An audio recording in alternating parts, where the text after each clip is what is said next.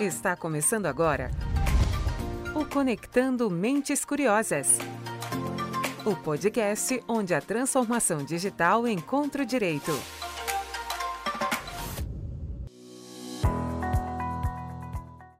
Começando mais um Conectando Mentes Curiosas, o seu podcast sobre tecnologia, inovação e direito.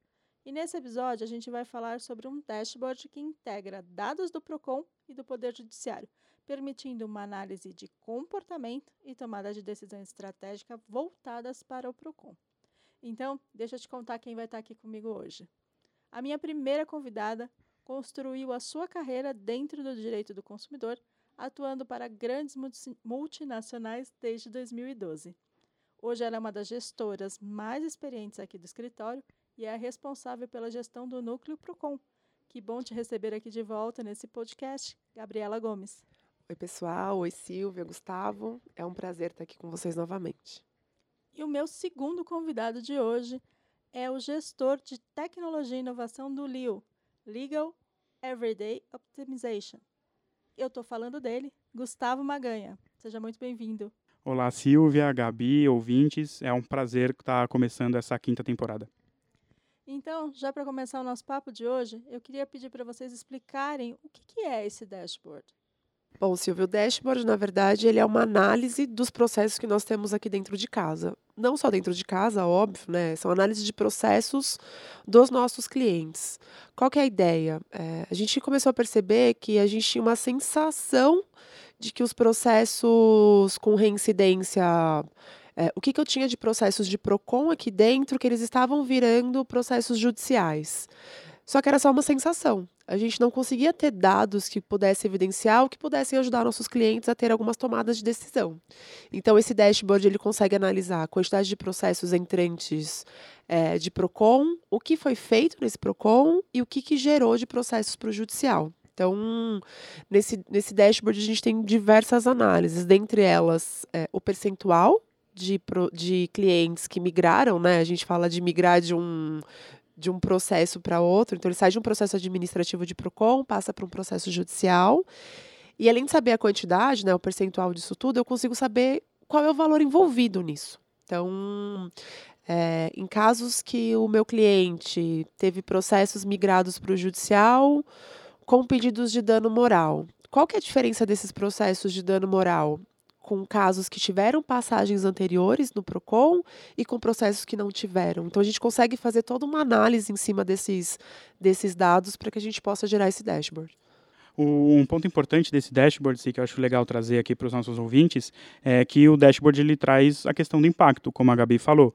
Então, muitas vezes, esse compara essa comparação a gente não tem, ou a gente não para para olhar esse dado se realmente né, os casos convertidos em processos judiciais, se tem algum impacto ou se eles têm alguma diferença. Então, a partir desse dashboard, a gente começa a ter informações. Não necessariamente a gente consegue identificar um padrão de comportamento, porque o padrão de comportamento ele pode, é, pode ser a partir de outros parâmetros, mas a gente começa a ter mais informações do quanto a atuação do PROCON ele acaba impactando é, o judicial e, e vice-versa. Né? E é também importante trazer que esse dashboard é um dashboard plug and play que a gente tem dentro da nossa é, frente de Legal Analytics que a gente tem hoje dentro do Legal, do LIO, o Legal Everyday Optimization. E, Gustavo, explica um pouquinho o que é o LIO. Bom, o LIO ele é a combinação da equipe de inovação, tecnologia e legal ops do escritório, que tem como objetivo trabalhar numa vertical é, totalmente independente, mas também colaborativa com o PG Advogados, para não só criar soluções para os departamentos jurídicos, mas também para também otimizar, terceirizar e automatizar o, o, as tarefas do dia a dia do departamento jurídico. Então a gente vem com esse objetivo de, de trazer essas, é, esses produtos já prontos ou também a construção de novas soluções de acordo com as dores e, e oportunidades dentro do cliente. Então, agora voltando ao dashboard, como é que vocês alimentam esse, essa, esse dashboard? É importante você fazer essa pergunta porque, no final das contas, o dashboard ele né, consome os dados. Então, primeiro, o primeiro ponto é que a gente precisa ter os dados corretos, que hoje é o mais difícil. Não adianta você ter uma base de um milhão de processos, uma, uma base de, é, com uma grande quantidade de processos ou até informações dos processos, se ela é uma base suja ou que não tem informação. Então esse dashboard. É legal falar o que é suja, né? É, suja no sentido de que pode ter algumas informações equivocadas ou alguns parâmetros. Normalmente é São Paulo sem o, sem o tio, ou SP, ou S Paulo, S. Paulo. Então, esse é, o, é né, um, um, primeiro ponto que é o mais importante, que é essa questão de ter uma base correta, uma base limpa, e, e ele consome os dados, né, primariamente do Brainlaw, que é o nosso sistema de gestão de processos, mas ele também pode consumir de outros sistemas de gestão de processos dos nossos clientes, como também ele pode, é, ele pode ser consumido através de uma planilha no Excel, através do SharePoint ou de outras fontes de, de consumo de informações. E aí o que o dashboard faz? Ele faz um comparativo do CPF, né, até para a gente também evitar a questão dos homônimos. Então ele faz um comparativo dos entrantes é, do, do, órgão do órgão PROCON versus os entrantes do judicial, que aí é JEC e Justiça Comum, para fazer um comparativo de quantos casos entraram no PROCON que também entraram no judicial. E aí você tem o que a Gabi mencionou, que é a taxa de conversão, quantos processos foram do PROCON para o judicial. Outro ponto também que a gente tem é o SLA. Então ele faz, ele determina quanto tempo o, o processo leva para ser distribuído depois do encerramento do PROCON. E esse dado ele, ele acaba sendo extremamente importante porque você para você monitorar esse processo tem alguns clientes aqui no escritório, a Gabi até pode é, complementar um pouco mais, que eles acompanham o desfecho do PROCON para poder encerrar esse processo. Então, você ter essa informação facilita nesse monitoramento para que você consiga ter uma projeção para não ficar toda semana é, conversando com o PROCON ou toda, ou toda semana buscando uma solução, porque você sabe que a tendência é de levar X, Y dias para poder encerrar. E além disso, ele também traz percentual de êxito de reincidente e não reincidente. Lembrando que né, a nomenclatura que a gente chama aqui de reincidente é a pessoa que passou pelo PROCON, mas também pela esfera judicial, e não reincidente é a pessoa que teve uma distribuição de um processo originariamente dentro do judicial, independentemente dele ser juiz, é, juízo comum ou juizado especial civil. Então ele traz esse comparativo, principalmente para ver se existe algum perfil de comportamento nessa mudança. Então, se o consumidor entra direto no JEC, qual é o percentual de, de, de êxito nesse, né, nos casos? E aí a gente pode usar é, as informações que o cliente faz esse, esse, essa análise. E a gente consegue não só o percentual de êxito do reincidente, como também o do não reincidente. Você, assim você faz um comparativo e vê se, se existe alguma oscilação, se o parâmetro é igual, até para você tomar uma decisão no futuro. E por final tem o que a Gabi também já mencionou, que é o ticket médio ele traz uma questão do ticket médio dos reincidentes e dos não reincidentes, para saber se muitas vezes até se não só os casos ou também até o juiz ele acaba sendo um pouco mais firme, com uma mão um pouco mais pesada nos casos que passaram pelo, pelo PROCON anteriormente do processo judicial. É, acho que é legal falar, e eu interrompi falando, vamos falar o que é uma base suja, porque hoje quando a gente mexe com, com dashboards, com dados, e a gente traz ali o pessoal de analytics, a linguagem é muito diferente do nosso dia a dia como advogado, né? Então, no final das contas, a gente sentou na cadeira lá de advogado para saber o que era o que era uma ação, como fazer a defesa. E a gente tem se reinventado. Então, trazer ali o Analytics, que é muito a área ali do Leo, de fazer essa conversão de dados, do que o que nosso cliente tem, com o que a gente tem aqui dentro de casa, é importante. Porque, poxa, mas eu tinha lá uma base de São Paulo, eu te passei a base de São Paulo. Mas metade era SP, metade era São Paulo, exatamente como o Gustavo disse.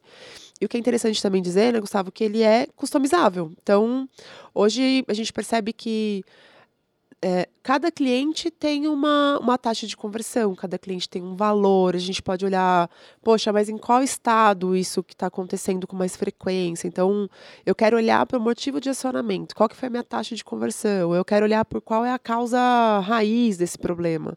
Então, quanto mais dados a gente tiver dentro dessa base que foi passada para a gente, né, ou a base que a gente tem trabalhado aqui dentro de casa, a gente consegue trazer mais insights, mais tomadas de decisões. Então, é, é importante que a gente também mostre o quão customizável é e cada cliente vai ter uma, uma dor, né? Essa é a verdade. É, e uma coisa que a gente gosta de falar bastante internamente aqui é que é tornar o padrão customizável, né? Porque a gente sabe, né, que alguns clientes têm é, motivacionamento, causa, causa raiz, causa real, e aí ele pode ter diversas formas. Ele divide por produto, ele divide por serviço, ele divide por centro de custo. Então, isso são, são coisas parametrizáveis para o cliente, mas que isso também, na construção do dashboard, né, no, no, no time de desenvolvimento, eles já venham com isso na cabeça para que isso também não gere um desenvolvimento a mais necessário e, isso se, é, e essa customização ela seja não só mais amigável, friendly e até mais ágil para o nosso time. E um ponto importante também, ainda falando sobre essa base suja, é né, a gente usa a plataforma de Power BI aqui da Microsoft e o nosso time de Analytics ele consegue fazer essa distinção mas muitas vezes isso demanda um trabalho gigantesco de colocar São Paulo, SP, ou tira, ou tira acento, tira ponto. Então isso também tem um trabalho interno, né, da gente conversar com a operação jurídica, com o time de prática jurídica, para sempre passar as, é, é, inserir as informações corretas na hora do saneamento ou na hora que estiver preenchendo o cadastro ou algum preenchimento necessário no fluxo, preencher as informações da forma mais precisa e completa possível, sabendo do impacto que isso vai ter numa tomada de decisão do cliente, porque no final das contas nós estamos dando informações para que o cliente tome uma tomada estratégica que pode decidir o futuro da empresa ou decidir é, o planejamento estratégico de uma empresa. Então esses dados eles precisam estar muito muito bem construídos, muito completos e com, a, e com essa base sempre sendo revisada para garantir que a informação é correta. Então, agora que a gente já entendeu um pouco mais sobre como funciona o dashboard, eu queria que vocês contassem como é que é o retorno desse, dessas informações para o cliente, para a empresa. É, hoje a gente a gente pode analisar, e aí o Gustavo vai conseguir falar com muito mais propriedade, mas a gente faz uma análise dos nossos processos e eu consigo ver, é, ajudar o meu cliente a ter alguma tomada de decisão. Então, Hoje, dos processos que eu tenho aqui dentro de casa, é mais fácil porque a gente já está ali acostumado com, com o nosso dia a dia. E, de novo, a gente tem uma percepção que nem sempre é uma realidade. Né? A gente fica tão focado, às vezes, em olhar um único problema, a gente não consegue olhar para o todo. É... Eu consigo ajudar o meu cliente a olhar para para determinada causa raiz, ajudar ele a tomar uma decisão estratégica, então, será que não é o caso da gente fazer para esse motivo de acionamento, em que mesmo tendo reincidência, né, mesmo havendo a conversão de PROCON para judicial, eu, eu tendo ali lá atrás, né, havendo, fazendo um, um acordo no PROCON, não necessariamente vai impedir que é, o, o autor entre com uma ação judicial, que também não vai impedir que ele não tenha uma condenação em danos morais. Então, Acho que a tomada de a ajuda nesse sentido é, é mostrar para o meu cliente o tipo de conversão e aonde a gente pode atuar como escritório. Então, preciso mais provas? Eu preciso de uma política de acordo ali diferenciada para minimizar o risco. Então, acho que é, é muito mais do que só olhar para dados, né? É muito mais do que você ter um dashboard bonito ou falando quanto que eu converti ou não converti. É ajudar de fato o cliente a ter uma tomada de decisão para quais são os próximos passos. E além do ponto que a Gabi trouxe, que eu acho que é muito importante, que é a frente de, né, de plano de ação e de execução, a gente também tem monitoramento e avaliação do impacto. Porque é, quando, a gente, quando o cliente ele recebe esse, esse dashboard, ele tem lá, eu vou trazer aqui dados hipotéticos, ah, a minha taxa de conversão é em 9%. Ah, ok. 9% pela base que eu tenho de entrantes de Procon e de JEC, não é algo que vale a pena é, eu, tô, ou, eu me aprofundar, ou eventualmente eu do departamento jurídico gastar o meu tempo para criar um plano de ação dentro do Procon. Por quê? Porque está controlado 10%, dependendo da quantidade de entrantes, isso é, um, é, um, é uma taxa razoável, então ele permite esse monitoramento para saber se realmente é estratégico esse plano de ação ou não. E aí o plano de ação ele normalmente ele vem do, do, do, do PG, de trazer ó, o que, que a gente pode fazer, qual que é o impacto. Tudo bem que muitas vezes a gente tem, a gente tem, né, como a Gabi mencionou, a gente tem o PROCON, mas a gente não tem o judicial.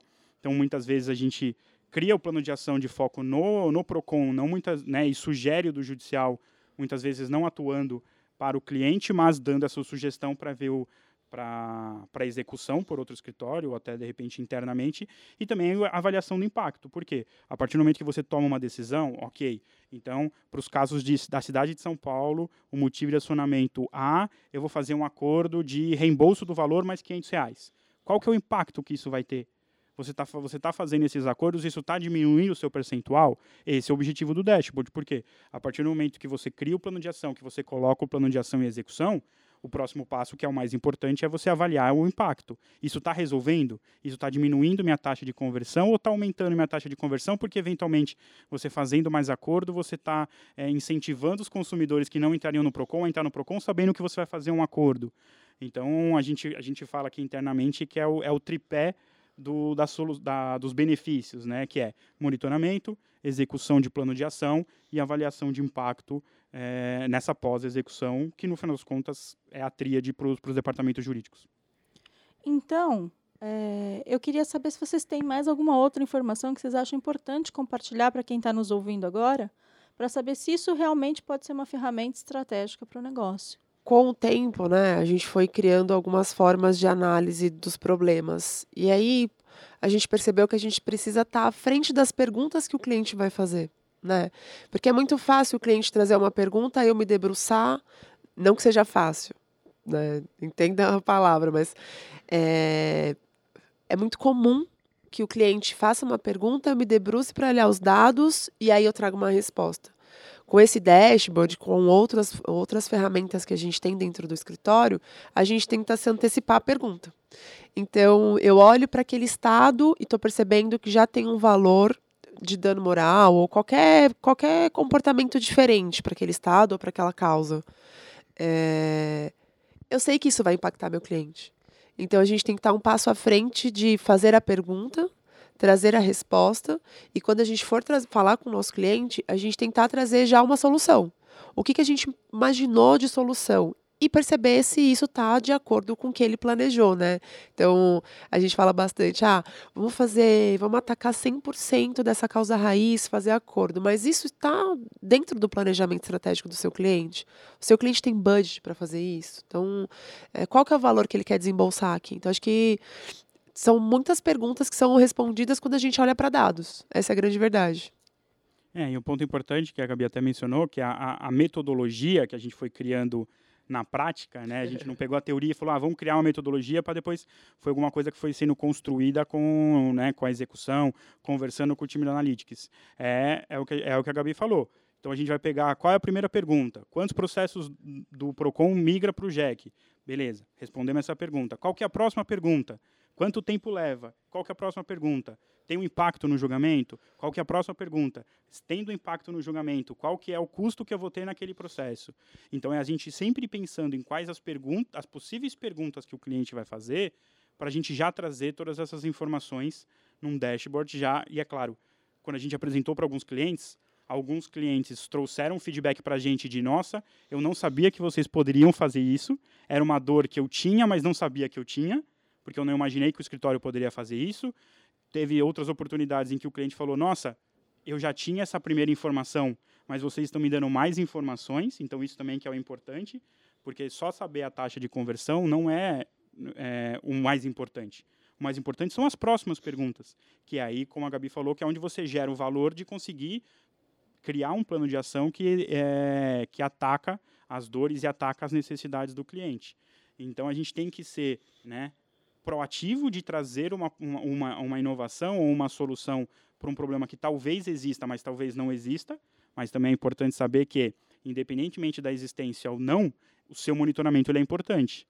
Porque se de repente a gente cria esse dashboard para o cliente, ele percebe que 95% das ações dele foram migradas, isso é uma preocupação que a gente não tinha olhado para isso. Então é importante, mesmo não tendo impacto ou não tendo um perfil de comportamento, é a gente ter esse monitoramento, que é o que é o mais importante. E também a questão que a Gabi mencionou da questão da, de ser reativo, que é em, todo, em toda reunião o cliente vai fazer uma pergunta. Quando você traz, ah, aconteceu isso, tá, mas por que aconteceu isso? Então é importante porque a gente fomenta isso aqui dentro, que é a gente não, a gente sempre pensa na pergunta e na resposta, mas a gente também tem que pensar na segunda pergunta, na terceira pergunta, na quarta pergunta, porque muitas vezes a primeira resposta não é suficiente. Ah, por que os processos subiram? Por que os processos caíram? Por que, que entrou? Por que, que você encerrou? Por que, que teve êxito? Muitas vezes você respondendo com uma resposta só é muito vago. Então você precisa se aprofundar e realmente ter cada vez mais dados estruturados dentro do seu sistema para responder a maior quantidade de perguntas, mesmo as perguntas que o cliente nunca sabia que existiam. É, eu acho que isso gera dentro dos nossos advogados e de todo o escritório a sensação de pertencimento do cliente. Então, nós somos parceiros de fato do cliente. Eu não quero só receber as ações e quanto mais ações eu receber, melhor. Não, a gente quer, a gente quer uma uma linha saudável, sabe, dos processos aqui dentro do escritório e ajudar o meu cliente como parceiro mesmo. Ó, vamos olhar para esse ponto, você está recebendo muita ação aqui, vamos melhorar esse ponto. Então, eu acho que é, é tudo uma construção e a gente tem, desde o estagiário, acho que a gente gera esse tipo de valor, né? Desde o estagiário até os advogados, então todos estão pensando em conjunto nessas perguntas, respostas e já vira orgânico.